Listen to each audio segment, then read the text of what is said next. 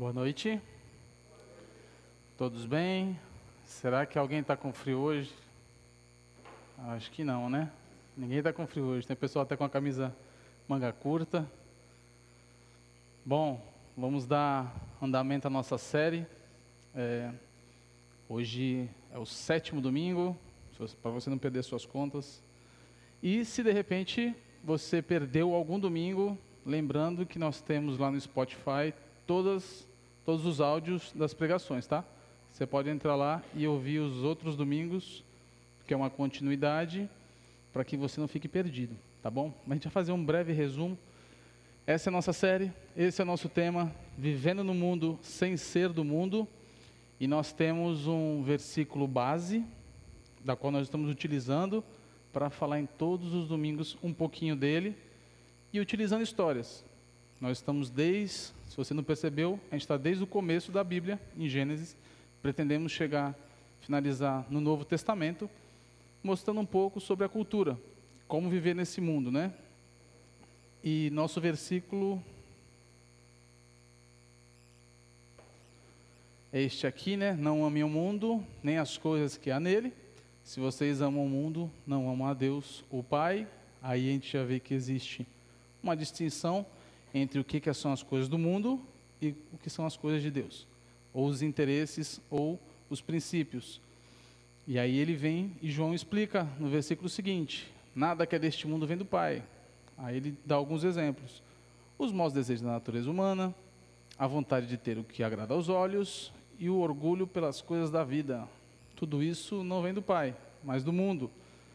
E a conclusão do versículo é que o mundo passa com tudo aquilo que as pessoas cobiçam. Norberto até falou um pouco disso aqui na pregação, na, um período de louvor que nós tivemos mais cedo, né? Que muitos morreram, muitos grandes homens da história ainda de repente são falados, citados, mas todos eles viraram pó. Enquanto nosso Senhor Jesus vive para sempre. E a ideia de que aquele que recebeu uma nova vida, assim como Cristo ressuscitou, ele também ressuscitará. Essa é a promessa da qual nós vivemos. E aqui é o que fala o versículo, né? Porém, aquele que faz a vontade de Deus vive para sempre. E aí nós estamos entendendo um pouquinho, vemos essa dualidade que seria uma rivalidade entre os rebelados, a cultura do mundo, e os restaurados. E esses restaurados um dia foram rebelados também. Todos nós somos rebeldes ou fomos rebeldes em algum momento porque todos nós nascemos pecadores, nascemos condenados a viver neste mundo e aqui neste mundo ter o nosso o fim. Mas existe uma solução. Aqueles que que são evangelizados, que acreditam na mensagem de Cristo, esses se tornam restaurados. Eles já não são mais rebeldes. E os rebeldes são aqueles que são rebeldes contra Deus, contra as suas ideias, contra os seus princípios, contra os seus mandamentos e contra a sua boa vontade. E é isso que a gente tem entendido um pouco. E por que, que os restaurados ainda estão aqui? Eles estão aqui justamente por causa daquele ponto ali, ó. Opa, deixa eu voltar aqui. Para evangelizar. Esses restaurados, que um dia foram evangelizados, estão aqui para que outros possam se tornar restaurados. Então, essa é a ideia. A ideia de que existe uma cultura e não dá para a gente fugir dessa cultura. Todos nós estamos inseridos em uma cultura, todas as pessoas neste mundo estão inseridas numa cultura. E a gente viu algumas definições sobre cultura aqui. Seria forma de se relacionar, roupas, o que come, onde se localiza, como se relaciona com as pessoas. Então, tudo isso faz parte de uma cultura e todos nós estamos inseridos em alguma cultura. E isso a gente não consegue escapar. Mas aí a grande pergunta e se você reparou, se não reparou, agora fica a dica aí. Todos os estudos que nós estamos fazendo aqui, eles, nós estamos tentando responder a esta pergunta: Como viver dentro de uma cultura, servindo aos propósitos de Deus? Então, se você tá ouvindo as, for ouvir as pregações passadas, vê essa e ouvir as próximas, note que, a, que tudo que a gente faz, ele transcorre em cima desta pergunta. É a resposta para essa pergunta em todos. E a gente vem desde Gênesis tentando responder isso de uma forma panorâmica. Não estamos detalhando tudo o que aconteceu, porque é muita coisa. Estamos passando, né? E passando, destacando alguns locais, alguns momentos da história, algumas culturas que se destacam um pouco mais, algumas culturas que influenciaram talvez um pouco mais, alguns eventos que parecem ter um pouquinho mais de relevância, não por ser mais importante, mas porque destaca algumas coisas, né? E hoje nós faremos isso novamente. Essa vai ser nossa ideia, tentar responder esta pergunta novamente. Então, antes da gente começar, eu queria orar. Queria orar rapidamente, nós estamos com um tempinho. Queria que você orasse aí também. Se você está com frio, se você não está com frio. Suas preocupações, de repente você está com a cabeça aí em outras coisas, veio para cá é, corrido, que nem eu, cheguei um pouco atrasado. Então vamos orar. Senhor, eu quero te pedir por essa noite, por cada um. O Senhor sabe como cada um chegou até aqui, como está a vida de cada um, o que cada um precisa ouvir. E nós te pedimos, Senhor, é, para que saiamos daqui hoje ainda melhor, saiamos daqui transformados, saiamos daqui com uma ideia renovada, uma ideia restaurada. Por favor, Senhor, que o Senhor tire tudo aquilo que o Senhor não quer que seja dito, coloque aquilo que o Senhor gostaria que a tua igreja ouvisse é, me usa aqui, Senhor. Eu preparei, planejei, estudei, mas de repente o Senhor quer vir aqui e trazer outras, outros pontos. O teu Santo Espírito tem liberdade para agir, Senhor. Por favor, te clamamos. Em teu nome que oramos, amém. No último domingo, na verdade nos dois últimos domingos, nós vimos a era dos reis. O povo de Israel pediu um rei para Samuel, que era o profeta, talvez o maior líder da época, pediu um rei para ele, porque queria ser igual às outras nações. E aí começou uma era de reinado, ou seja, uma monarquia, um sistema novo político em Israel foi instaurado, que foi da monarquia. A ideia de ter um monarca, a ideia de ter um rei. E nos três primeiros reis, Saul, Davi e Salomão, o reino, Israel, a nação, ela era uma só. A partir da quarta, do quarto rei, que era o que foi sucessor a Salomão, filho dele, Roboão. Nós ouvimos aqui com o Norberto. Se você que está em casa ouvindo essa pregação, volte para os outros para ouvi-la. O reino se divide. E quando o reino se divide, criam-se basicamente duas nações aí. Uma chamada de Reino do Norte, que era chamada também de Israel, e o outro, a outra nação, era a nação chamada de Reino do Sul, ou Judá e era norte e sul, justamente pela localização, onde ficavam as tribos. Dez tribos ficaram na região norte e duas tribos na região sul. Por isso são chamadas de Reino do Norte e Reino do Sul. E a gente viu aqui a história de Acabe e Josafá, né, que Norberto detalhou muito bem para a gente, contou alguma, alguns pontos bem críticos de como era essa monarquia, existiram épocas em que teve guerra entre essas duas nações, e a história que a gente viu com o Norberto na semana passada era uma época em que existia paz entre esses dois reinos. O reino do sul e o reino do norte viviam em paz. Mas se você reparar, isso vai seguindo, seguindo, mas ele tem um fim. Hoje não existe reino. Não tem rei. Então a coisa chegou num ponto em que acabou os reis. Não, não houveram mais reis em Judá e em Jerusalém. E é justamente neste ponto que a gente vai estudar hoje. A gente vai ver este pedacinho, quando a era de reinado acaba. E ela acaba, de repente, se você estivesse perguntando, por que, que então essa era acabou? Ela acabou porque Deus quis que acabasse. E Deus quis que acabasse porque o mundo vivia, o, as duas nações, com certeza Israel por muito mais tempo, muito mais vezes, mas em Judá também vivia uma apostasia gigantesca. Deus não estava mais fazendo parte dos planos da nação.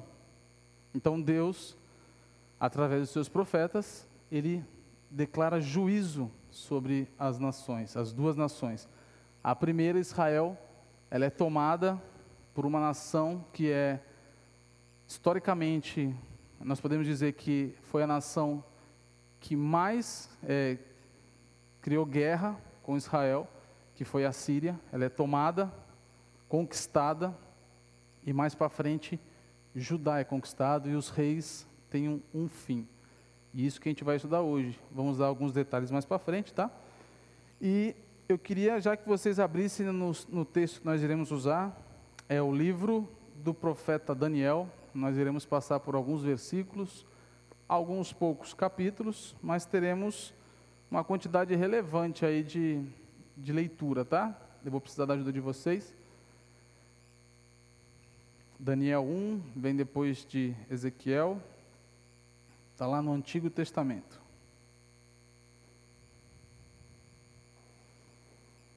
Eu vou ler boa parte dos versículos para poder sair no áudio, tá? Para a pessoa que depois ouvir, ela saber onde a gente está localizado. Acharam? Todos acharam? Vamos lá. Daniel, capítulo 1, primeiro versículo. No terceiro ano de Jeoaquim, como rei de Judá, o rei Nabucodonosor, da Babilônia, atacou Jerusalém e os seus soldados cercaram a cidade. Deus deixou que Nabucodonosor conquistasse a cidade e também que pegasse alguns objetos de valor que estavam no templo. Nabucodonosor esses, levou esses objetos para a Babilônia e mandou colocá-los no templo do seu Deus na sala do tesouro. O Guto, quando esteve aqui, alguns domingos atrás, antes dessa série, né, ele fez uma série aqui com alguns domingos, ele citou várias, em vários momentos assim, prestem atenção no narrador. Por que, que o narrador dá destaque em algumas partes, tá? Então a gente vai tentar tirar algumas coisas de destaque nessas narrativas, porque tem muita coisa preciosa, tá? Então, o que a gente vê é que um império, ou seja, uma outra nação, que não era Israel, o império babilônico, que tinha o seu rei também, e esse rei era muito poderoso, esse rei foi muito famoso, esse rei ficou no poder por muito tempo, e ele não ficou no poder só da nação, só da, da nação Babilônia, ele ficou por muito tempo como sendo o cara que comandava o que se conhecia de mundo na época. Ele era alguém que conquistou muitas nações, ele tinha muito poder. E a gente vê aí no primeiro, logo no comecinho, que conta o quê? E a gente, para a gente se localizar, está aqui, ó, esse rei que foi o antepenúltimo. E aí você pode me perguntar, pô, mas está falando que está contando a história do fim dos reis, mas está falando do antepenúltimo? Sim, porque depois dele vem o filho dele que só ficou três meses e depois vem o, o irmão de Joaquim, porque Joaquim não teve filho. Inclusive, essas histórias, se você quiser, tiver curiosidade, e é muito legal, você pode ver no livro de, do profeta Jeremias, capítulo, especificamente no capítulo 22 e 23, Jeremias fala, profetiza tudo que iria acontecer passo a passo e tudo que depois se cumpre, tanto da retirada do primeiro rei da sucessão e da outra sucessão até o fim. Então, é profetizado sobre isso. E é aqui que nós estamos, ó, é esse rei. Joaquim. E esse rei, ele foi um rei muito mau, muito ruim. Inclusive, esse nome nem era o nome dele, ele tinha um outro nome. Mas o faraó do Egito, quando tomou conta, antes da Babilônia vir, conquistou Jerusalém, fez Jerusalém pagar os impostos para o Egito, ele trocou o nome do rei, colocou esse nome para ele. Ele não tinha esse nome. Então a gente pode observar algumas coisas no texto de que eles foram conquistados. E olha que detalhe importante, para a gente não deixar passar batido. No versículo 2 ele fala que Nabucodonosor, além de conquistar a cidade, ele também é, ele pegou alguns objetos de valor que estavam no templo, ou seja, no templo de Jerusalém e levou esses objetos para a Babilônia e mandou colocá-los no templo do seu Deus. Eles acreditavam na época que a nação que conquistasse outra nação em guerra, a sua divindade era superior à divindade daquela nação. Ou seja, os babilônios, e, e eles levavam esses objetos, colocavam na sala do rei, como se fosse um troféu, como se tivessem roubado a bandeira do outro time e colocado lá. Isso para provar superioridade. Imagina uma nação, alguém importante no visitar a Babilônia, o rei chamava ó, as minhas conquistas aqui. Ó. Então o cara, além dele ser grande, ele queria mostrar que era grande. E era o que se acreditava na época, por isso ele ficou, inclusive, muito famoso. Mas a gente continua. Essa não foi essa que nós estamos lendo aqui, que a gente acabou de ler, foi a primeira vez em que a Babilônia conquista Jerusalém. Ela conquistou mais de uma vez. Ela conquista a primeira vez, leva esses objetos, depois eles colocam um novo rei no lugar, que foi o filho. Mas esse, esse novo rei ficou apenas três meses, se rebela contra a Babilônia, ou seja, se revolta. Não, não vamos pagar imposto nenhum, vamos guerrear. Então, a Babilônia vem de novo, conquista. E nessa segunda conquista, ela, o texto diz, se vocês tiverem curiosidade, quem tiver curiosidade, pode ler isso em 2 Crônicas, o capítulo 36, e pode ler isso também em 2 Reis 24.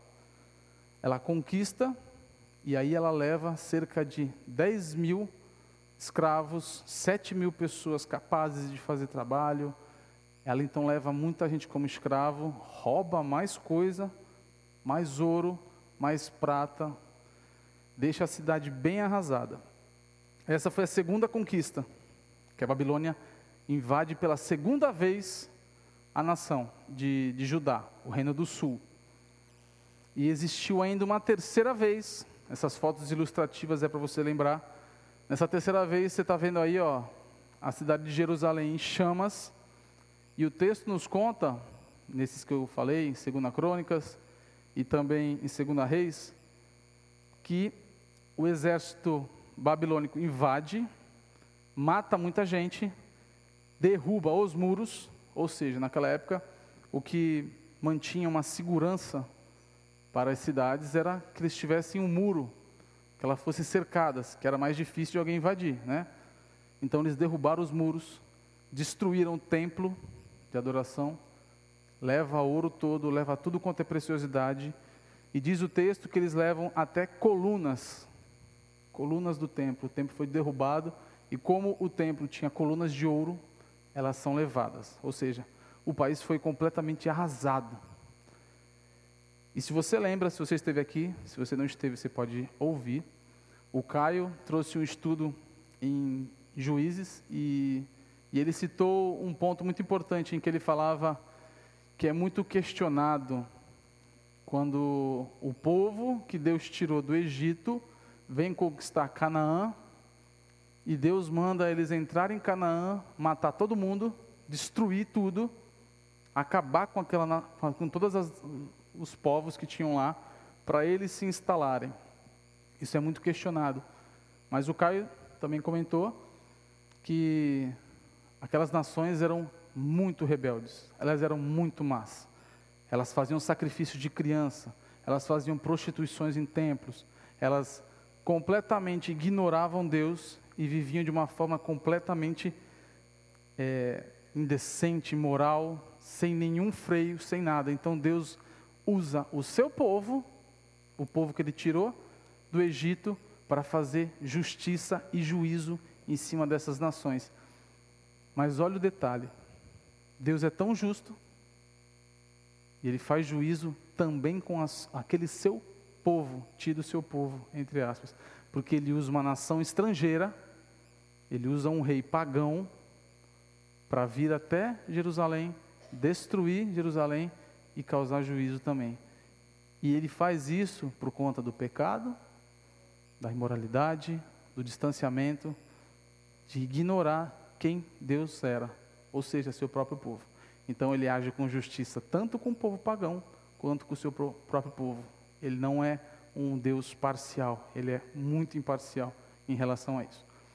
Mas legal, a gente viu aí um pouquinho de, da parte do que aconteceu, e agora a gente vai voltar para o nosso texto, mas rapidamente, sobre o Império Babilônico. Eles ficavam ali no território que hoje é ocupado pelo Iraque.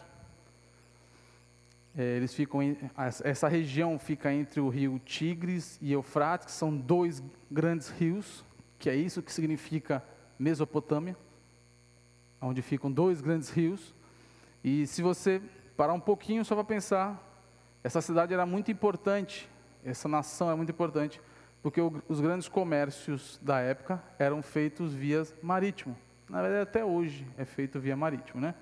Mas na época era muito mais importante, por conta de não ter carros tão rápidos, né? E ele ficava localizado numa região bem estratégica para comércio. Então, ele tinha, um, como a gente viu aqui, tinha um exército muito poderoso e combatente. Sua cultura era politeísta, ou seja, eles acreditavam em vários deuses. Inclusive, o nome Nabucodonosor é uma homenagem a um dos deuses que eles acreditavam. A nação era muito próspera, como eu já falei, muito rica.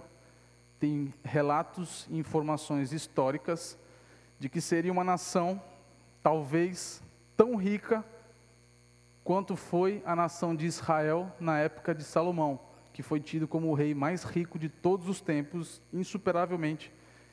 Então, alguns relatos, em algumas fontes históricas, dizem que ele foi tão rico ou perto do que foi Salomão com Israel. Mas eles tinham, era uma nação muito cruel. Eles invadiam, eles matavam, eles levavam as riquezas. Nós veremos algumas outras informações aqui hoje e podem acreditar, eles eram muito cruéis. Como a gente mostrou, também eram muito orgulhosos, gostavam de mostrar prepotência, arrogância e tinha muita decadência moral, justamente porque eles acreditavam em muitos deuses. Então imagina que um Deus é um Deus que você precisa sacrificar crianças para poder agradá-los. Outro Deus, você precisa ter prostitutas num templo, você precisa matar alguns, você precisa. Então, era uma decadência moral muito grande. E eles eram o topo do mundo na época. Então, imagine o quanto todo mundo queria estar lá, de uma certa forma, porque era uma nação muito rica. e ela representa um sistema político e religioso do mundo. Justamente isso: orgulho, crueldade, maldade. A Babilônia é citada em, em outras partes de forma simbólica, até no Apocalipse, se representando um sistema político mundano, contrário aos desígnios de Deus. Então, um pouquinho de informação histórica. Isso aqui é uma foto, uma representação do que seriam os jardins suspensos da Babilônia se você já ouviu alguma vez isso, ele é considerado uma das, das maravilhas do mundo antigo, esse jardim. E essa foto aqui, né, é, essa representação, né? Você vê que esses muros aqui, em azul, com desenho de animais e tudo mais, eles foram descobertos arqueológicos, foram feitos descobertas arqueológicos desses muros, dessas partes reais, e elas foram levadas para museu. Existe um museu na Alemanha que possui uma, uma montagem, uma reconstrução desse muro, e parte do muro é realmente o muro que foi achado lá pelos arqueólogos. Né? Então, isso comprovando muitos, inclusive, é, não só por isso, mas existem várias outras descobertas que, quando comparadas com a Bíblia, elas se acertam. Então, a Bíblia é muito comprovada por muitos achados arqueológicos deste período. Ó, não existia o Grupo Garcia ainda, mas tinha alguma empresa, alguém que fazia aí as fontes, fontes belas, e o relato é que Nabucodonosor construiu esses jardins suspensos, porque a, uma das esposas dele, onde morava, era uma região de montanha, e a Babilônia, a localização dela, era planície, ou seja, era tudo plano. E ela não tinha isso, então ele construiu só para agradar a esposa. Olha, fica a dica para os maridos que querem agradar suas esposas, fazerem um jardim, um jardim suspenso. Se quiser contratar o Grupo Garcia, o Grupo Garcia faz fontes aí, já vai ajudar. Então vamos continuar o nosso texto e eu vou pedir que a gente se atente a duas coisas importantíssimas. Uma delas, a gente vai ver atitudes de quem de restaurados e atitudes de rebelados nos textos que nós iremos ler. Iremos tirar algumas aplicações, algumas coisas para a gente. Essa, essa é o nosso primeiro foco. O segundo foco, que eu vou pedir para você observar, e eu vou tentar chamar a sua atenção para isso, é para você ficar de olho nas atitudes desse cara aqui. Ó. Esse cara era o rei, Nabucodonosor. fique atenta a tudo que for narrado sobre esse cara. Vai dar para a gente conhecer um pouco da personalidade dele, como ele agia. E você vai reparar que ele era um pouquinho colérico, ele era um pouquinho sanguíneo, ele tinha, ele era muito expansivo, mas a gente vai ver um pouquinho sobre ele. Então vamos voltar para o texto, para a gente dar continuidade aqui, a gente parou no 2, né? Então vamos do 3 aqui, ó, 3 ao 7, tá bom? Daniel 1, 3 ao 7. Lembrando que ele, a primeira parte aqui, ele conquistou a cidade e levou algumas coisas do templo. Beleza. O rei Nabucodonosor chamou Aspenaz, o chefe dos serviços do palácio, e mandou que escolhesse entre os prisioneiros israelitas alguns jovens da família do rei e também das famílias nobres. Todos eles deveriam ter boa aparência, não ter nenhum defeito físico, deveriam ser inteligentes, instruídos e capazes de servir no palácio. E precisariam aprender a língua e estudar os escritos dos babilônios. O rei mandou também é, que os jovens israelitas recebessem todos os dias a mesma comida e o mesmo vinho que ele, o rei, comia e bebia. Depois de três anos de preparo, esses jovens deveriam começar o serviço no palácio. Entre os que foram escolhidos estavam Daniel, Ananias, Misael e Azarias, todos da tribo de Judá. Aspenaz é, lhes deu outros nomes, isto é, Beltesassar, Sadraque, Mesaque e Abidnego. Então, vindo de trás para frente, todos os nomes que eles receberam eram nomes em homenagem aos deuses que eles acreditavam, tá? Deus Bel, Marduk, Nebo. Então, eles receberam novos nomes para se começar a se aculturar. E não só isso, repare como esse rei Nabucodonosor é inteligente. Ele conquistou a cidade e ele falou assim: ó, seguinte, tem gente inteligente lá. Você vai fazer o seguinte: chamou um dos chefes, entre os que foram aí os escravos, selecione os que têm boa aparência, os que são inteligentes, os que são capazes, os que são de famílias boas, o que tem é, saúde física boa.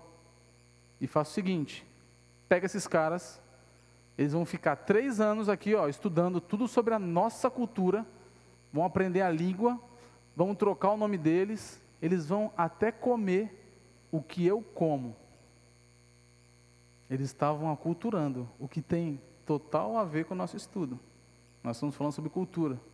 Nabucodonosor queria colocar tudo que era da Babilônia para esses caras aí. Um destaque a quatro desses jovens. Provavelmente foram mais que foram levados, mas esses quatro ganham destaque.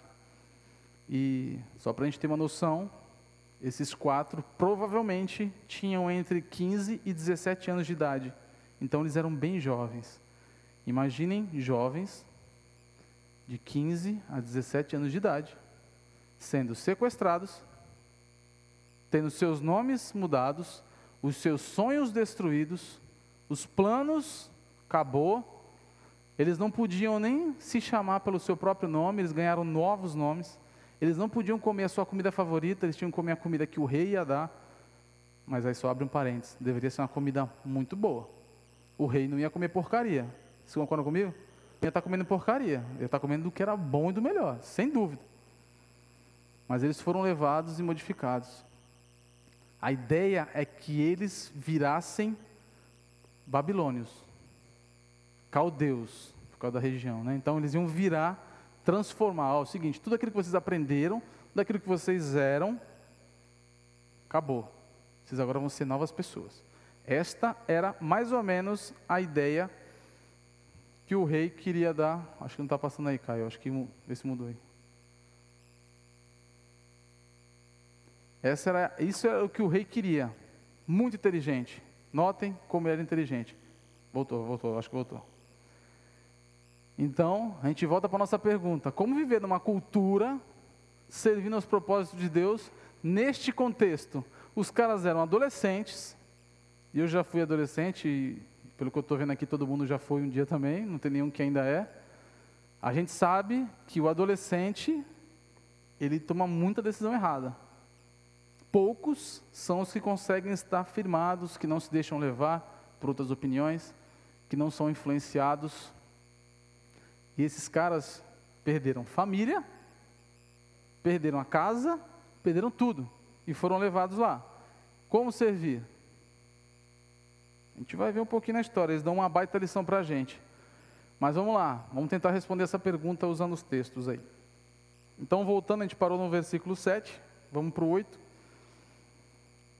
Agora começa, é, a gente começa a responder as perguntas aqui. Daniel resolveu que não iria ficar impuro por comer a comida e beber o vinho que o rei dava.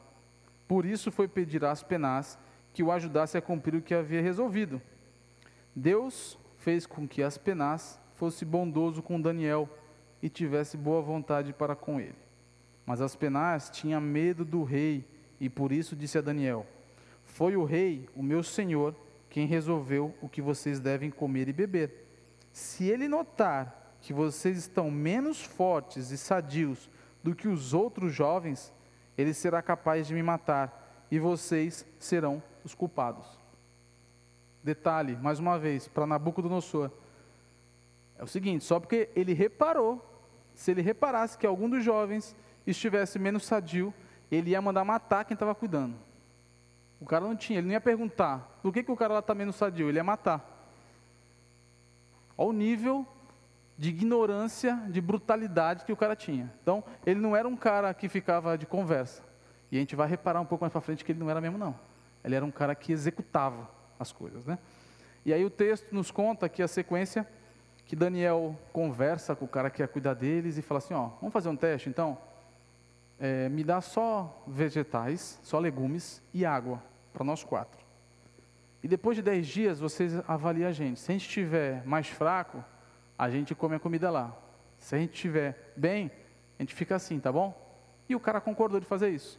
E depois dos dez dias, os caras, os quatro, por incrível que pareça, por ação de Deus, os caras, o texto diz que eles estavam, os quatro, estavam mais sadios e mais fortes do que os outros que comiam a comida do rei.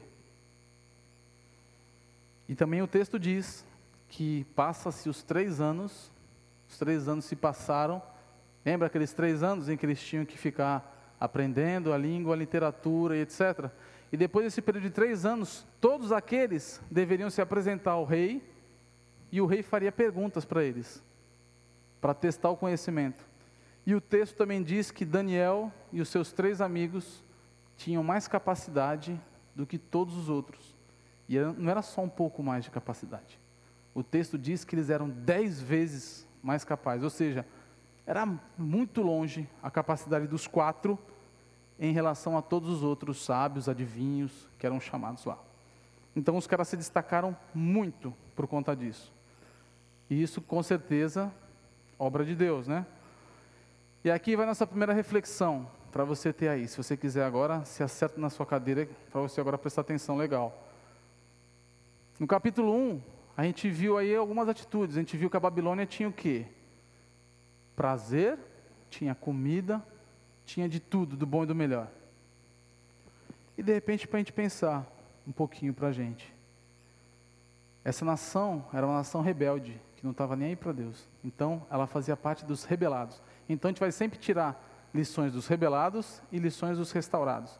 Então, o rebelado era prazer, a cidade era a cidade do prazer, de, de grandeza. E para a gente tirar aqui, será que a gente tem dito muito sim aos prazeres? Será que comida, eu até coloquei alguns detalhes, alguns exemplos. Comida, passeio, consumo, luxo, dinheiro. Aquilo ali não é ruim não, tá? Aquilo não é ruim. Eu adoro comer, adoro passear, adoro comprar uma roupa. Aquilo ali não, aquilo ali em si não é um problema. Mas será que a gente tem dado tanta importância e tanto sim para isso muito sim o tempo todo, e isso tem nos tornado impuro? Será que isso tem trazido pureza para a gente? Mais uma vez, eu não estou dizendo que isso, essas coisas são erradas, mas a Bíblia nos condena, condena várias vezes a glutonaria, o desejo de ter posses, o amor ao dinheiro, ela nos condena. Então, essa, esse muito sim para prazeres, ele vem a se tornar é, pecado, ele vem se tornar uma atitude de alguém rebelado. Será que nós estamos tendo, estamos tendo atitudes de rebelados? Pessoas que não estão nem aí para o tipo de filme que vê, que passa raiva e peca vendo jogo, algum esporte, que deseja tanto ganhar num hobby, em alguma coisa, que é capaz de fazer qualquer coisa para ganhar. Para a gente refletir. E a gente tem aqui uma, uma grande lição de alguém restaurado, que foi Daniel e seus amigos. A gente vê ali, o que, que ele fez? Eu não vou comer essa comida. E vale o detalhe, a comida devia ser muito boa. Mas ele não queria comer a comida, porque toda comida que vinha para o rei, ela era oferecida aos deuses babilônios. Então, comer aquela comida tornaria Daniel e seus amigos impuros diante da lei de Deus. Daniel estava longe, não tinha ninguém fiscalizando Daniel e os seus amigos se ele ia comer ou não. Ele poderia ter comido e passou batido. Mas ele preferiu fazer um jejum. Eu até coloco aqui uma, até coloquei ali uma, uma dica para a gente. Experimente fazer um jejum. Buscar uma pureza. O jejum, só um detalhe, o jejum na Bíblia, quando ele é citado, ele é citado entre você deixar de comer e beber algo, você abre mão de comer e beber. Com exceção de comida e bebida na Bíblia, a única exceção que a Bíblia traz de jejum é um casal casado se abster do relacionamento sexual em prol de se dedicar à oração. Mas eu diria, tem muita coisa que a gente precisa talvez abrir mão para nos dedicarmos à oração. De repente, para buscar uma pureza. De repente, aquele esporte que você vê tanto, será que ele está te trazendo pureza? Será que em algum momento ele está te trazendo impureza? Será que comer tanto não está te trazendo está te tornando uma pessoa impura? Não está te levando a pecar? Será que consumir tanto? Ah, mas eu tenho dinheiro, não tem problema, eu não estou me endividando. É você e Deus, tem que se resolver. É para a gente pensar. Mas fica a dica: Daniel preferiu fazer o jejum para se tornar puro, para continuar puro. Então, essa foi a nossa primeira aplicação do capítulo 1. Nós vamos continuar. Vamos para o capítulo 2. Na sequência, logo no comecinho, a gente vai ver que acontece uma coisa muito legal, que vale muito a pena a gente ler. Aquele rei, Nabucodonosor, que era poderosão, forte, ele tem um sonho. É isso que está relatado aqui no segundo capítulo. E ele teve um sonho, e esse sonho deixou ele assustado. Imagina um cara cruel, poderoso, forte, machão com medo de sonho. Deve ter aterrorizado demais esse sonho para o cara. Porque o cara era o mais poderoso do mundo na época, o rei mais poderoso, e o cara ficou com medo de um sonho. E aí a gente vê aqui o que ele faz. Ele tinha aqueles sábios, conselheiros, feiticeiros, adivinhos. Ele manda chamar essa galera e fala assim: ó, é o seguinte, eu tive um sonho. E repare como ele é inteligente. Repare na inteligência desse cara. Ele fala assim: Eu tive um sonho, mas é o seguinte: vocês não são adivinhos? Então eu quero que vocês falem o que eu sonhei, para eu ter confiança de que vocês vão falar qual é o significado do sonho. Aí olha só o que, que, os, que, que os adivinhos respondem para ele. Estou é, aqui no Daniel 2, 4, tá? Eles disseram ao rei na língua aramaica: que o rei viva para sempre. Pedimos que o Senhor nos conte o sonho, e aí nós lhe diremos o que ele quer dizer. Ou seja, os caras eram adivinhos ou não eram? Mas eles pediram, eles foram espertos. O que, que o senhor faz? O senhor conta o sonho, e aí eu falo o que, que significa o sonho. Qual a responsabilidade que eu tenho nisso? Quase nada. Você vai contar o sonho. Mas aí, Nabucodonosor, malandro, esperto, insiste, olha lá, versículo 8. Mas o rei insistiu. É, Daniel 2, 8. Eu sei o que vocês estão fazendo. Estão é procurando ganhar tempo, porque sabe que já resolvi que se vocês não me contarem o sonho, vou dar a todos o mesmo castigo. Vocês já combinaram me enganar e com mentiras e falsidades, esperando que a situação mude. Contem-me o sonho, e então eu saberei que também poderão explicar o que ele quer dizer. Então o, cara, o rei insistiu, falou: Não, não, eu não vou falar, vocês é que vão contar o que eu sonhei. E aí, versículo 10: Os sábios deram ao rei esta resposta: Não há ninguém no mundo que seja capaz de fazer o que o Senhor quer. Preste muita atenção agora no que os caras estão dizendo, tá? Nunca houve nenhum rei, por mais forte e poderoso que fosse, que tivesse exigido uma coisa dessas dos seus sábios, adivinhos ou astrólogos. O que o Senhor está querendo é impossível. Não existe quem possa atender o seu pedido, a não ser os deuses. E eles não moram com a gente aqui na terra. Aí, imaginem como ficou esse cara. Aí o rei. Versículo 12. O rei ficou tão furioso que mandou matar todos os sábios da Babilônia. A ordem foi publicada, ou seja, virou algo oficial. E então foram buscar Daniel e os seus companheiros para que eles também fossem mortos. Ou seja, sobrou até para o Daniel e para os amigos dele também. Ia morrer todo mundo. O rei falou: tá bom, ninguém sabe então, então vocês não servem para nada, vou matar todo mundo. Acabou. Mas aí Daniel, o texto nos diz aqui que o Daniel descobre o que está acontecendo, pede um tempinho para o rei, fala, dá um tempinho para eu tentar ver o que, que, quer dizer isso aí. O rei concede esse tempinho para ele. E, e, imaginem, os sábios queriam dar um jeitinho, queriam ser malandro com o rei. Daniel fala, ó, dá um minutinho que eu vou ver. E o rei atende. E aí olha o que Daniel foi fazer versículo 14. Daniel foi procurar Arioque e tal, ele fala, vai continuando. Lá no 17, deixa eu ver. É isso mesmo. 17. Depois de falar, pediu tempo para Deus, versículo 17. Depois, Daniel foi para casa e contou tudo aos seus amigos, Ananias, Misael e Azarias. Daniel disse que orassem ao Deus do céu, pedindo que tivessem pena deles e lhes mostrassem o que aquele sonho misterioso queria dizer, a fim de que Daniel e os seus amigos não morressem junto os outros sábios da Babilônia. Então, uma atitude diferente que Daniel teve foi pedir ajuda. Ele pediu ajuda.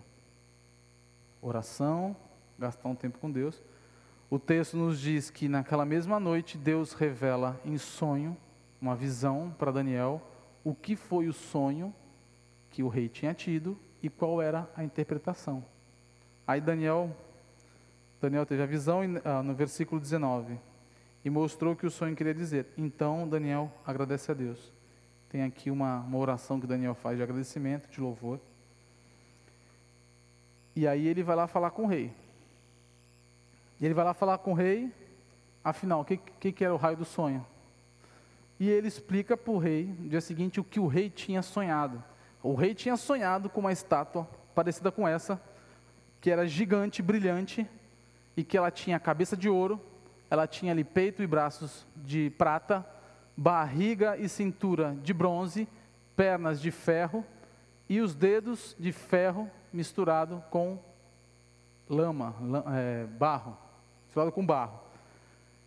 E aí o rei viu aquela estátua, ficou completamente assustado, depois que ele viu a estátua, uma grande pedra se solta, sem nenhuma mão humana ter derrubado, ela se solta, ela bate nessa estátua, essa estátua, essa estátua vira pó e é levado, o pó, o pó some, ou seja, a estátua some.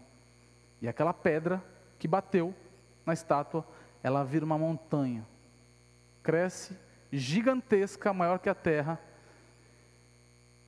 E a interpretação do sonho é que Cada parte da estátua, ali, a cabeça era o reino da Babilônia e Nabucodonosor, ou seja, era o rei mais poderoso que já teve, o império mais poderoso. E assim como os metais, a prata é mais inferior ao ouro, o bronze mais inferior que a prata e assim por diante, seriam os reis subsequentes, depois de Nabucodonosor.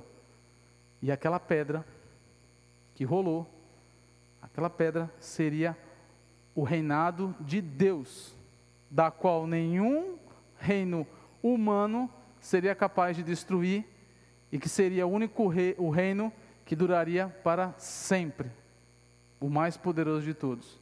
Essa era a interpretação do sonho. E aí que o interessante fica lá, ó, versículo 26, até destaquei ali para não esquecer. O rei perguntou a Daniel se ele saberia dizer o que significa, e ele disse que sim. 27, Daniel respondeu: Não há sábios, adivinhos, feiticeiros, nem astrólogos que possam dar a explicação que o Senhor está exigindo. Olha só, Daniel está confirmando o que os adivinhos tinham dito. Os adivinhos disseram: Não é possível, ninguém é capaz de dar interpretação. E Daniel começou o discurso dizendo: Ó, oh, aqueles caras estão certos, realmente, não tem ninguém que possa fazer isso não. Mas aí ele vem, 28. Mas há um Deus no céu que explica mistérios. Foi por meio do sonho que ele fez o Senhor saber o que vai acontecer no futuro. E ele fala que vai explicar o sonho. Versículo 29. O Senhor estava deitado na sua cama e começou a pensar a respeito do, do futuro. E aquele que explica mistérios mostrou ao Senhor o que vai acontecer. E eu recebi a explicação do mistério, não porque seja o mais sábio de todos os homens, mas a fim de que o Senhor saiba o sentido do sonho que teve e o que querem dizer os pensamentos que passaram pela sua mente, ó rei. Mas Daniel aproveitou para falar assim, ó, nenhum homem é capaz não, ninguém. Mas existe um Deus no céu que é. E imagine esse cara, e a gente vai para o 47, versículo 47 do mesmo capítulo. Nabucodonosor dá uma festa, fala que realmente ele, tá, ele falou o sonho certo, e o caramba faz, o, faz ali honrarias a Daniel. E aí no 47 ele fala assim: E ele disse a Daniel, o rei: O Deus que vocês adoram é de fato o mais poderoso de todos os deuses, e é o Senhor de todos os reis. Eu sei que é Ele quem explica mistérios, pois você me explicou este sonho misterioso. Então, coloca Daniel ali numa, num cargo mais importante e tal.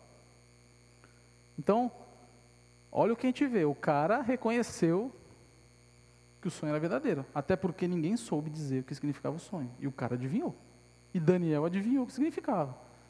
Então, ele, espantado, não é possível, esse cara está falando, o que esse cara está falando é certo. E aí, esse segundo capítulo, para a gente tirar algumas lições, uma atitude de rebelado que nós vimos aqui foi o, famoso jeitinho. Os sábios ali, os adivinhos, os feiticeiros, ou como quiser chamar, eles não conseguiram e eles tentaram fazer o quê? Ah, vou dar um jeitinho, né? Nós somos conhecidos, inclusive, o país do jeitinho, o Brasil, né? Tenta fugir de toda a burocracia, toda a lei, tudo que existe, né? Então, o país do jeitinho. Os caras ali tentaram dar um jeitinho. E jeitinho é uma é uma atitude, é uma característica de alguém que é rebelado, não é de alguém restaurado. O restaurado, ele faz o que é correto, o que é verdadeiro. Mas o jeitinho. E aí fica para a gente uma reflexão: será que a gente está tendo atitude de rebelado? Nós estamos dando jeitinho para resolver algo? Ah, pô, que se eu não fizer isso, eu posso perder o emprego, né? É que se eu não fizer isso, minha esposa vai saber sobre alguns pecados meus. Ah, é que se eu não fizer isso, fulano de tal vai ficar me cobrando. Ah, se eu fizer isso, então a gente é cheio de dar jeitinho, né? É fácil a gente dar jeitinho, é muito fácil. Mas lembrando que isso é uma característica e uma atitude de rebelado, não é de um restaurado. E nós vimos aqui uma atitude legal e uma dica que fica desse, desse segundo capítulo para a gente. Peça ajuda, oração, gaste tempo com Deus. Isso foi o que Daniel fez. E Daniel ali conseguiu salvar todo mundo, né? Porque afinal ele interpretou o sonho, contou o que acontecia, então ninguém morreu. Nem ele. E fica para a gente uma, uma reflexão, uma dica muito importante aí. Qual é a atitude de um restaurado em situações difíceis? Ele pede ajuda. Nós, homens, talvez tenham, tenhamos mais dificuldade de pedir ajuda do que as mulheres, mas a dica é essa: peça ajuda, ore. Ele pediu oração para os caras, os amigos dele, ele gastou tempo com Deus. Essa fica a dica do segundo, segundo capítulo para a gente. Uma atitude de restaurado é alguém que pede ajuda, que pede oração, que gasta tempo com Deus em situação difícil ou não. Pode parecer um pouco mais simples, mas ele também faz. Nessa que a gente viu era complicadíssimo, porque envolvia a vida dele, ele ia morrer se ele não fizesse. Então vamos para o terceiro capítulo aí que tem mais coisa para a gente tirar de aplicação, de aprendizado. Vou tentar pegar um pouquinho vocês para lerem, para ninguém dormir, ou aqueles que estão dormindo acordarem. Então vamos lá, capítulo terceiro. Vou pedir que vocês leiam para mim aí, do um, é, a gente vai revezar, vocês leem os ímpares e eu leio os pares, pode ser? Então vocês começam aí, ó, Daniel 3, 1.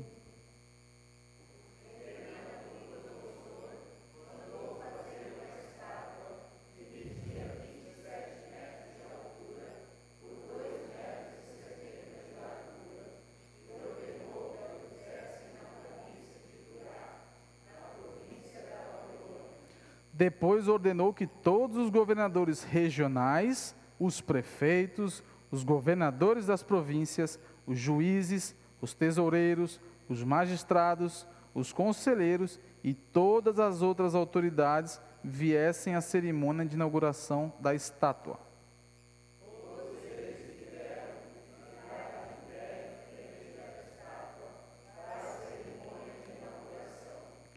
Aí o encarregado de anunciar o começo da cerimônia disse em voz alta: Povos de todas as nações, raças e línguas,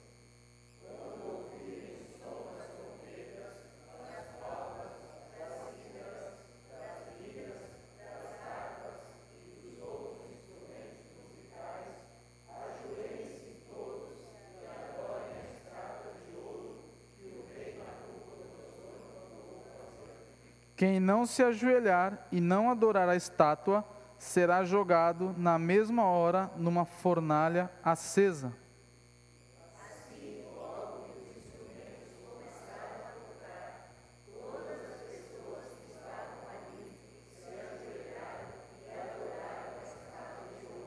Olha só, hein?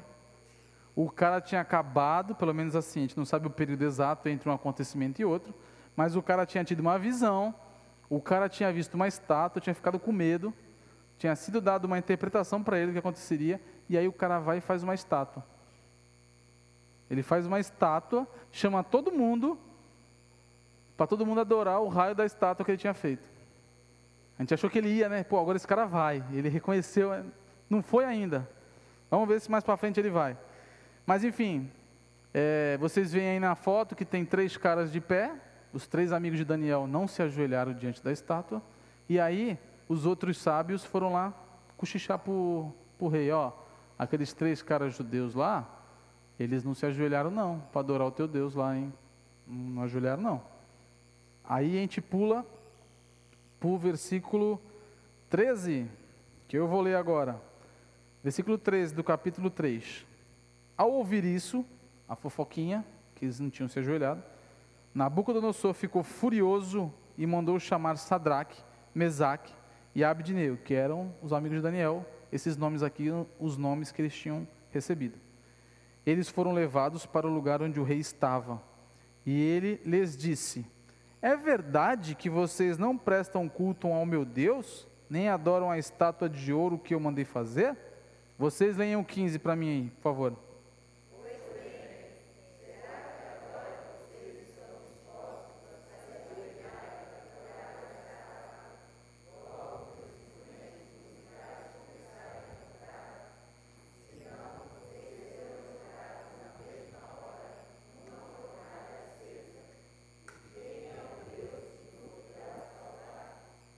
Olha, o cara aí deu uma de, né?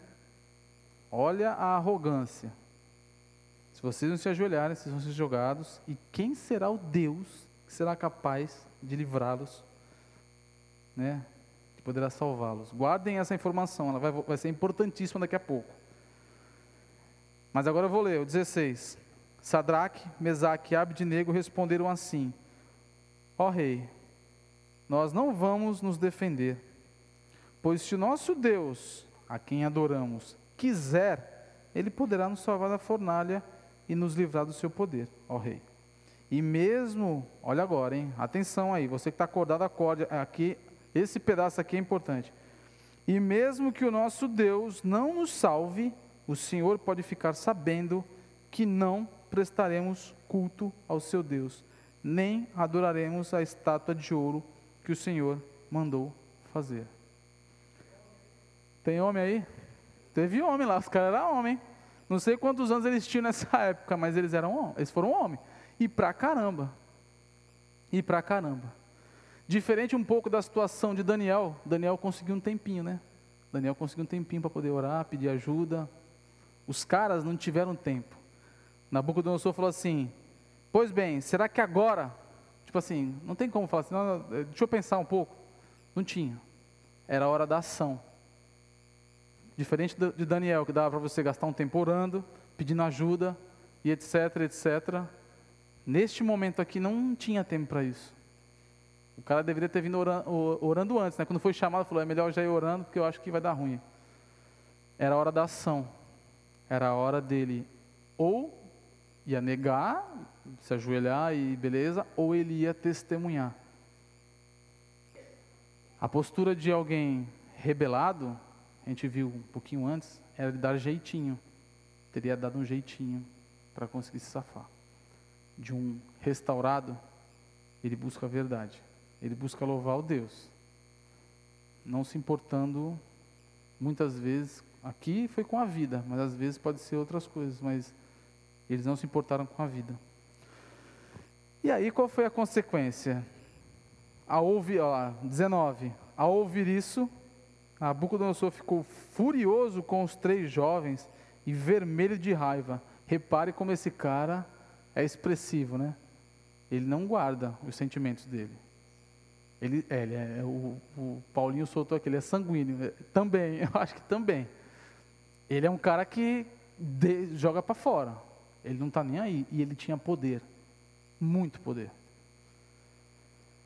Então ele ficou com raiva e mandou que esquentassem a fornalha sete vezes mais do que o costume. Ela já era quente e ele mandou esquenta mais, mais e mais e mais. Esse, essa representação de sete vezes era assim, não tinha como esquentar mais. Ou todo mundo morria, era aquilo que dava para esquentar, então ele esquentou ao máximo. Depois mandou que os seus, ó, versículo 20 aí. Depois mandou que os seus soldados mais fortes amarrar, amarrassem Sadraque, Mesaque e Abednego e os jogassem na fornalha. Os três jovens, completamente vestidos com seus mantos, capas, chapéus e todas as outras roupas, foram amarrados e jogados na fornalha. A ordem do rei tinha sido cumprida. A fornalha estava mais quente do que nunca. Por isso, as labaredas mataram os soldados que jogaram os três jovens lá dentro. Provavelmente, só uma questão de curiosidade, ela tinha uma rampa de acesso da qual, para jogar algo na fornalha, tinha que ser por cima. E ela tinha alguma abertura da qual dava para visualizar o que tinha lá dentro, né? E pode ver que eles caem, né? Então, se eles caíram, provavelmente vieram do alto. E, e, o, e o grande detalhe aqui, até esse primeiro ponto, é que os guardas, as labaredas estavam tão fortes, versículo 22. As labaredas mataram os soldados que jogaram os três jovens lá dentro. Eles não eram qualquer soldados. Se vocês repararam, eles eram os mais fortes. Então, os caras mais fortes, só de chegar perto daquela fornalha, eles foram mortos. Pegaram fogo. E antes de eu ler isso aqui, só um detalhe: nós estamos aqui diante de uma das passagens mais incríveis da Bíblia.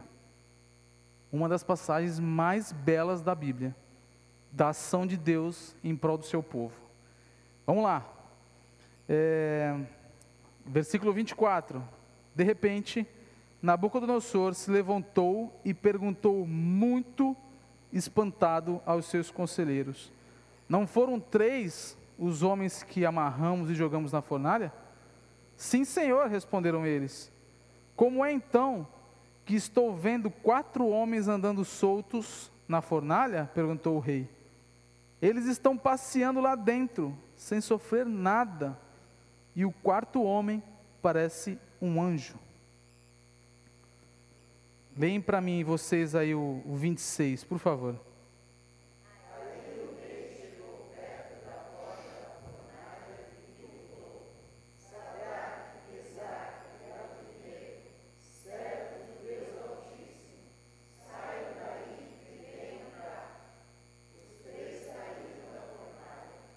Agora eu continuo. E todas as autoridades que estavam ali, não era só um cara que estava vendo aquilo. Todas as autoridades que estavam ali chegaram perto deles e viram que o fogo não havia feito nenhum mal a eles. As labaredas não tinham chamuscado nem os, nenhum cabelo da sua cabeça. As suas roupas não estavam queimadas e eles não estavam com cheiro de fumaça. O rei gritou, olha lá, o, o emocionado, expansivo, expressivo, que o rei, que o Deus de Sadraque, Mesaque e Abdinego seja louvado. Ele enviou o seu anjo e salvou os seus servos que confiam nele. Eles não cumpriram a minha ordem, pelo contrário, escolheram morrer em vez de se ajoelhar e adorar um Deus que não era deles. E aí o rei coloca eles em posições mais importantes ainda o rei, na sua emoção, ainda coloca um decreto de que ninguém poderia falar mal do Deus dos judeus, e se falasse mal, seria morto. Olha o que aconteceu aqui, né? Olha o que aconteceu aqui. E aí a gente tira algumas lições, vamos tentar tirar. Tem muita coisa aqui dentro que daria para a gente tirar de, de aplicação, de, de detalhe, mas a gente tem um foco, então a gente vai para esse foco. Algumas coisas a gente vai passar. Então, o grande, o grande ponto aí que a gente vê da atitude de um rebelado é que ele traz para si a glória. E aí uma reflexão para a gente. Será que a gente tem construído, isso entre aspas, né, uma estátua, também entre aspas, para ser adorada? Nossa, uma estátua nossa? Será que a gente tem erguido uma estátua nossa? Quando eu, quando eu falo meus atos, quando eu consigo fazer coisas boas, quando eu me dou bem no trabalho, quando meu casamento vai bem. Será que quando eu falo de mim, eu estou trazendo a glória toda sobre a minha pessoa, o que eu posso fazer? Porque isso é uma atitude de alguém rebelado, alguém que é prepotente, orgulhoso, Assim como Nabucodonosor. Ele mandou chamar a galera toda lá. Vem aí, vem não sei quem, vem tesoureiro, vem conselheiro, vem todo mundo para a inauguração da estátua que eu mandei fazer aqui, ó, do meu Deus, para que vocês vejam quanto eu sou grande. Será que a gente tem essas atitudes? E às vezes até nosso meio aqui eclesiástico, quando eu estou aqui no louvor, quando eu estou fazendo uma pregação, quando eu estou sendo espiritual, quando eu estou postando um versículo bíblico? Será que eu estou querendo trazer a glória para mim? Será que eu estou construindo uma estátua aqui, ó? E estou falando para todo mundo: olha aqui a minha estátua. Isso é uma atitude de rebelado. E aí a gente vê a lição, que poderiam ser várias as lições que a gente poderia ter tirado desses três jovens que foram jogados na fornalha. Mas a lição é que eles elevaram o louvor a Deus a Deus. Eles tiraram tudo, eles poderiam ter feito coisas que né, poderiam ser para si. Mas o ponto deles foi: nós não iremos nos ajoelhar. O nosso Deus pode sim, se Ele quiser, Ele pode tirar a gente, Ele pode nos livrar, mas mesmo que Ele não nos livre, ainda que a gente morra, nós não iremos nos ajoelhar, porque a gente só se ajoelha diante de um Deus, ao Deus que a gente acredita. E aí eu deixei algumas sugestões ali, ó, para você, quando acontecerem coisas boas, ou quando você estiver no caminho certo, eleve o louvor, cante em adoração a Deus, leia salmos. Essas são posturas de alguém restaurado. que joga toda a glória para Deus, não retém para si. Fazendo isso, eu lembrei do. Eu e a Manu, a gente faz um, um livro de devocional para casal, é bem pequenininho, cada dia tem uma, uma lição, é bem curto, pequeno. E esse material foi desenvolvido por um casal de cristãos e eles escrevem juntos. Tem dia que quem escreve a reflexão foi a esposa e tem dia que quem escreve é o marido.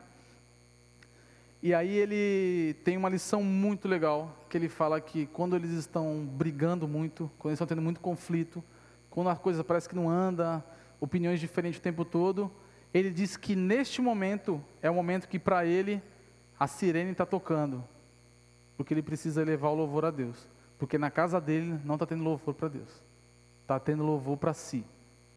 Ninguém está exaltando o nome de Deus ali. Então ele dá essa dica e é muito legal, é muito legal.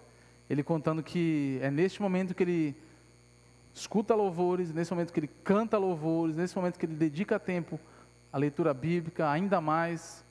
Então fica a dica para a gente. Quando tiver aí, ó, se tiver crescendo demais, ou quando você tiver muita coisa boa, lembra, é uma sirene. Coisa ruim também, mas é uma sirene. Lembra dessa sirene? Você precisa elevar o louvor a Deus. Você precisa cantar mais. Sai da sua boca louvores a Deus. Às vezes não vai ser nenhuma canção, mas quando você estiver no seu trabalho, as coisas deram certo, você pode elevar. Cara, isso aqui é muito Deus fazendo por sua misericórdia na minha vida. Porque se fosse por mim, X, Y, Z, uma forma de louvar. Assim como esses caras louvaram aqui. Fica aí essa terceira lição para gente. Mas a gente tem um, ainda tem algo pendente para a gente ver um pouquinho aqui. Lembra no começo que eu falei que nós teríamos dois focos no estudo? Um dos focos seria observar a vida desse cara aí, ó, Nabucodonosor, as atitudes dele. E o outro foco seria ver atitudes que estão acontecendo em paralelo a isso, de gente restaurada e de gente rebelada. Nós tiramos algumas aplicações disso. Já já vamos ver o resumo.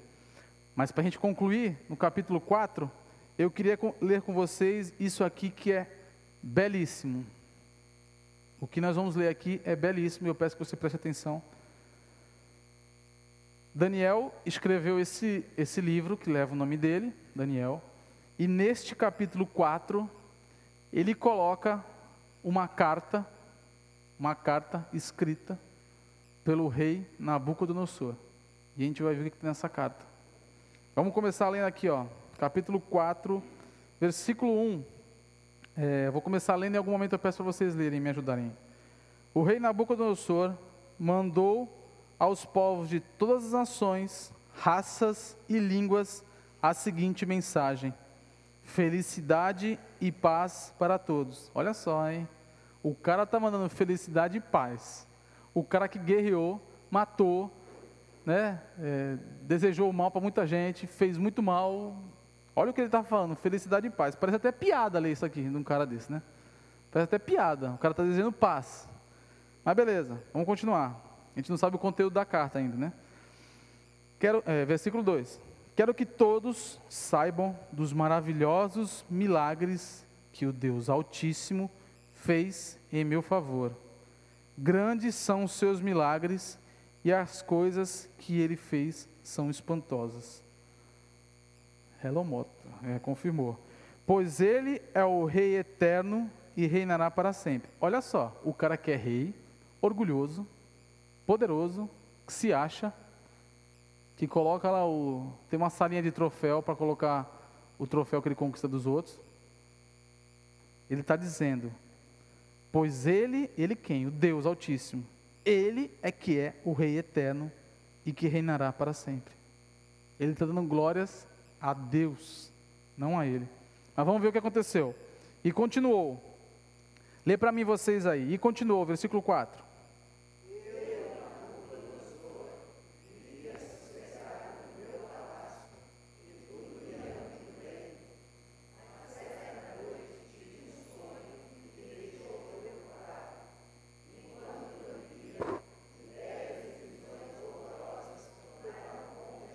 Olha só, o cara de novo está com medo de sonho. Mais uma vez o cara ficou assustado, ficou espantado E entenda, ele está escrevendo uma carta dos acontecimentos. Ele está contando o que aconteceu, tá? E aí ele começou, você vai ver que no meio de uma parte aqui Daniel completa, mas é uma carta que ele escreveu. Eu estou insistindo nisso, quero vocês não esquecerem. O cara escreveu uma carta para todo mundo do que estava acontecendo. Ou seja, é como se ele tivesse vindo aqui, ó, dando um testemunho. Na frente da igreja aqui, ó. Quero contar para vocês aqui, ó, o que aconteceu comigo, tá? Vou contar meu testemunho. Basicamente era isso que estava acontecendo aqui, tá? E aí o que ele fala? Ele tinha tido sonho e mais uma vez ele mandou chamar os sábios, os adivinhos e etc. E os caras não conseguiam dizer o que estava acontecendo, o que, que queria dizer o sonho dele. Aí no versículo 8 ele fala: Finalmente apresentou-se Daniel, conhecido também como Beltesazar, nome que recebeu em nome do meu Deus. Ou seja, ele colocou Deus minúsculo, então tinha sido a divindade que se cria lá, né? Aí é o que ele fala de Daniel, hein? O Espírito dos Santos, deuses, está nele, e por isso lhe contei o meu sonho. Ou seja, ele sabia quem era Daniel e sabia a quem Daniel servia. E aí ele contou o sonho. O sonho que ele contou foi o seguinte: existia, ele via uma grande árvore que crescia, crescia, crescia, crescia, até que alcançou o topo do mundo, onde poderia ser vista de tudo quanto é parte. E isso me lembra a história que o Maurício contou aqui, foi no primeiro domingo, se não me engano, ou no segundo, sobre a Torre de Babel, em que os homens queriam construir uma torre que chegasse até o céu, que pudesse ser vista por todo mundo e eles seriam famosos. E é nessa mesma região Babilônia, que agora o rei Nabucodonosor está tendo esse sonho. Beleza. Daí o sonho dele, a sala vai ficar tão grande, tão gigante, que poderia até cobrir toda a terra. E enquanto ele está nesse sonho, desce um anjo e o anjo manda cortar a árvore. O anjo desceu com uma ordem para cortar a árvore. E corta a árvore até o toco, que nem aqui, ó. Deixa esse toquinho aqui, ó. E aí o anjo mesmo você pode conferir aqui, depois você leia tudo. O anjo mesmo conta que aquela árvore simbolizava um homem. E que esse homem passaria sete ciclos, ou seja, sete anos, vivendo como se fosse um animal. Ele perderia todo o seu juízo e passaria a viver como um animal no meio de bois, comendo capim e o sereno caindo na cabeça dele. Esse foi o sonho que ele teve. E aí Daniel fala assim, ó, então esse sonho aí, é, esse cara sem juízo vai ser você, tá? Eu não queria que fosse. Mas olha que interessante que Daniel fala. Versículo 27. Acompanha comigo aí. 4, 27. Lê vocês aí para mim, para vocês não dormirem. Vai, 4, 27.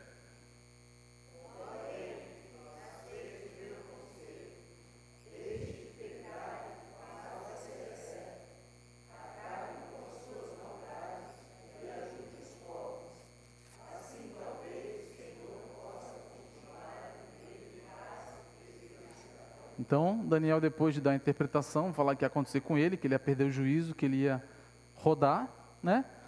Na dar esse conselho, ó, talvez, talvez você mude. Aí o versículo 28. E de fato, tudo isso aconteceu com o rei Nabucodonosor. Então, pelo jeito, ele não mudou, né? Nesse período de 12 meses, de um ano, ele não mudou. Mas tudo bem. 12 meses mais tarde, ó lá, ele teve a visão, passaram-se 12 meses, ou seja, um ano. Cadê? Eu me perdi aqui. Ele estava passeando no terraço, o rei, do seu palácio na cidade de Babilônia, e disse: Como é grande a cidade de Babilônia, com o meu grande poder, eu a construí para ser a capital do meu reino, a fim de mostrar a todos a minha grandeza e a minha glória. Olha lá o cara, de novo, se exaltando, né? Não tem como você não ver isso aqui e não concluir que o cara era um baita de um orgulhoso, prepotente, empoderado, né? E aí o que acontece? O rei ainda estava falando quando veio uma voz do céu que disse: Preste atenção, rei, Nabucodonosor, este reino não é mais seu. Você será expulso do meio dos seres humanos, ficará morando com os animais selvagens e comerá capim como os bois. Isso durará sete anos, até que você reconheça, olha só o limite. Durará sete anos, até que você reconheça que o Deus Altíssimo domina todos os reinos do mundo e coloca como rei quem ele quer. Versículo 33. Naquele mesmo instante, cumpriu-se a sentença contra Nabucodonosor. Ele foi expulso do meio dos seres humanos e começou a comer, começou a comer capim, como os bois, dormir ao ar livre e ficava molhado pelo sereno. O seu cabelo ficou comprido, parecido com penas de águia. As suas unhas cresceram tanto que pareciam garras de um gavião. Então o cara virou um animal, literalmente, né? Vivendo no meio dos animais e agindo como um animal. Aí olha só a mágica, hein? Vou pedir para vocês lerem. Versículo 34, vocês.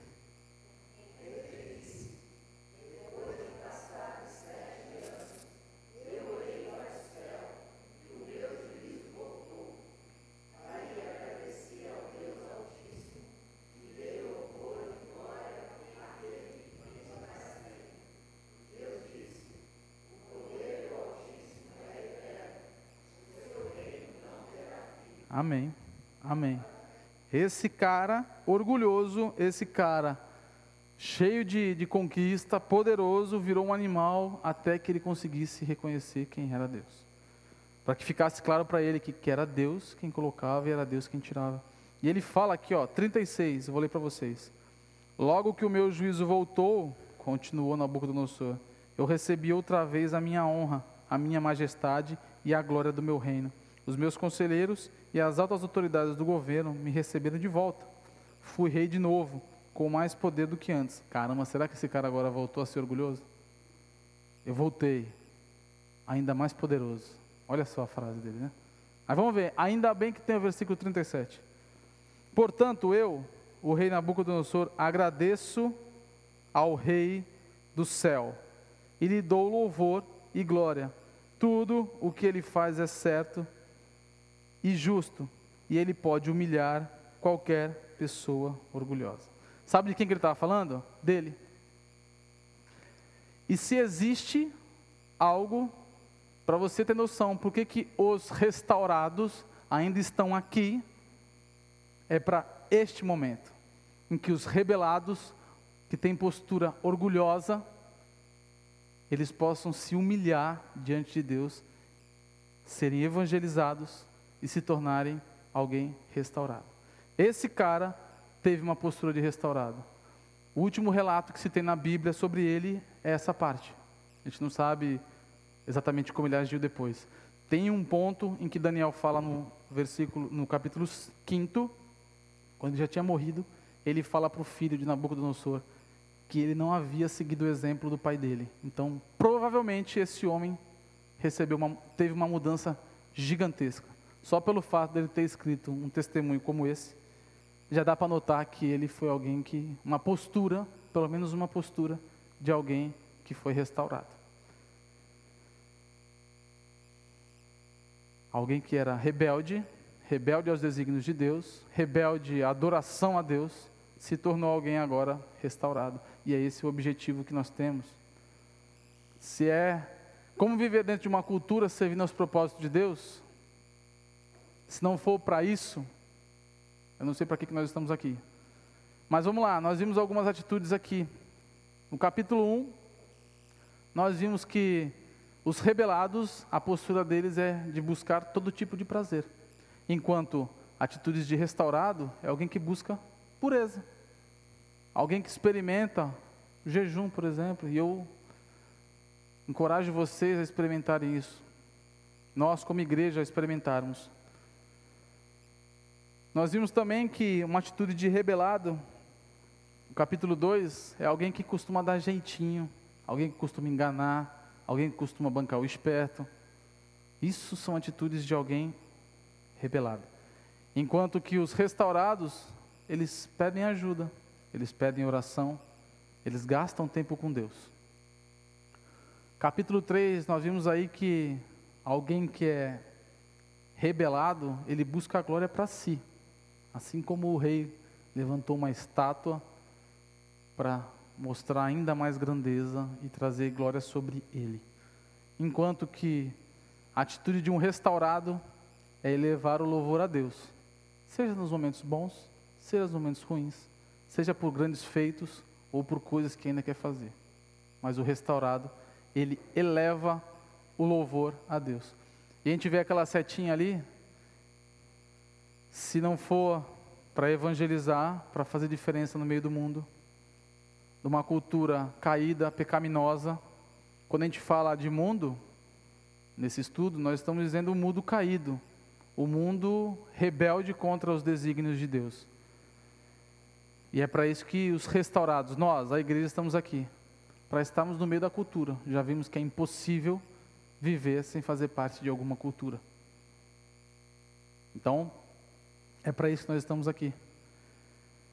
Espero que vocês tenham tirado lições. Espero que vocês possam tirar uma foto aí do, do slide. E eu queria orar com vocês, para que a gente consiga praticar isso que a gente tem falado, não só hoje, mas nos últimos domingos, para transformar nossa cultura, que sabemos que ela infelizmente não será totalmente restaurada, isso só quando Cristo voltar. Mas enquanto estamos aqui, tentar levar o máximo de pessoas que estão hoje vivendo longe de Deus para pessoas que vivem perto de Deus. Amém? Vamos orar então. Senhor, eu quero te agradecer. O Senhor cuida de cada detalhe e obrigado por isso.